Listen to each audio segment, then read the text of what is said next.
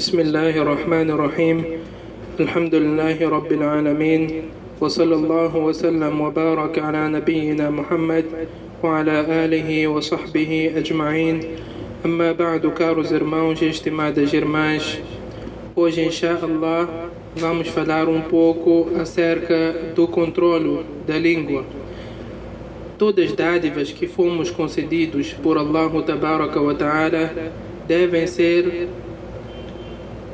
agradecidas e só podemos ser gratos a Allah Ta'ala utilizando essas dádivas da forma como Allah Ta'ala ensinou-nos.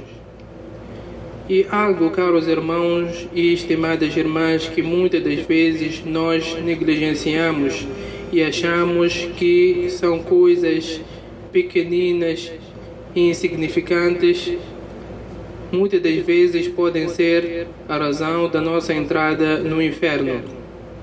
E das coisas pequeninas e insignificantes, caros irmãos e estimadas irmãs, é a língua, conforme nós achamos, claro, mas os seus perigos são enormes. Devemos todos nós ter em mente que por causa desta mesma língua nós podemos ser atirados no fogo do Jahannam, conforme o profeta sallallahu alaihi wasallam diz que às vezes o servo de Allah pronuncia palavras que nem interessam por elas.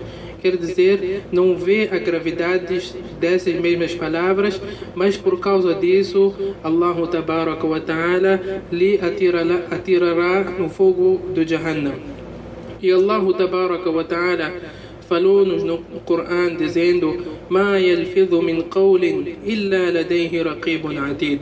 Ninguém pronuncia palavra alguma sem que esteja junto dele um guarda pronto para anotar as suas palavras, que são os anjos que anotam tudo que nós falamos. E num hadith relatado por Ibn Umar radiyallahu anhuma, ele diz que o profeta sallallahu alaihi wasallam diz: "La tukthiru al-kalama ذكر dhikrillah."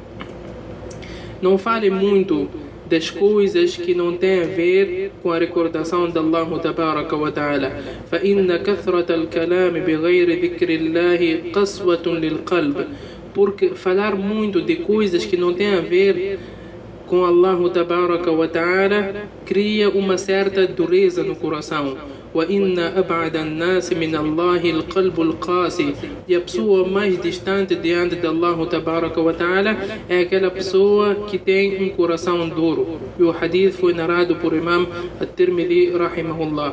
A partir deste hadith, caros irmãos e estimadas irmãs, podemos nós concluir que é recomendável que todos nós evitemos as conversas fúteis coisas que não irão nos beneficiar neste dunya e nem no akhira. E o profeta sallallahu alaihi wasallam falou no outro hadith: "Man kana yu'minu billahi wal yawmil akhir falyaqul khayran aw liyasmut." Aquele que crê em Allah e no dia do juízo final, que diga boas coisas ou então que permaneça calado.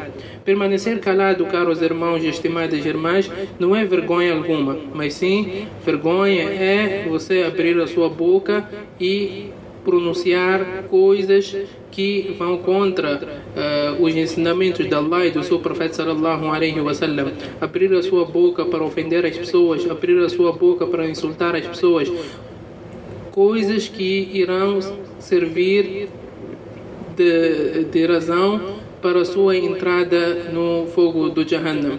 Que Allah wa ta'ala faça de nós bons muçulmanos, daqueles que uh, apenas utilizam a sua língua para agradar Allah tabaraka wa ta'ala. Wa sallallahu wa sallam wa baraka ala nabiyyina Muhammad wa ala alihi wa sahbihi ajma'in.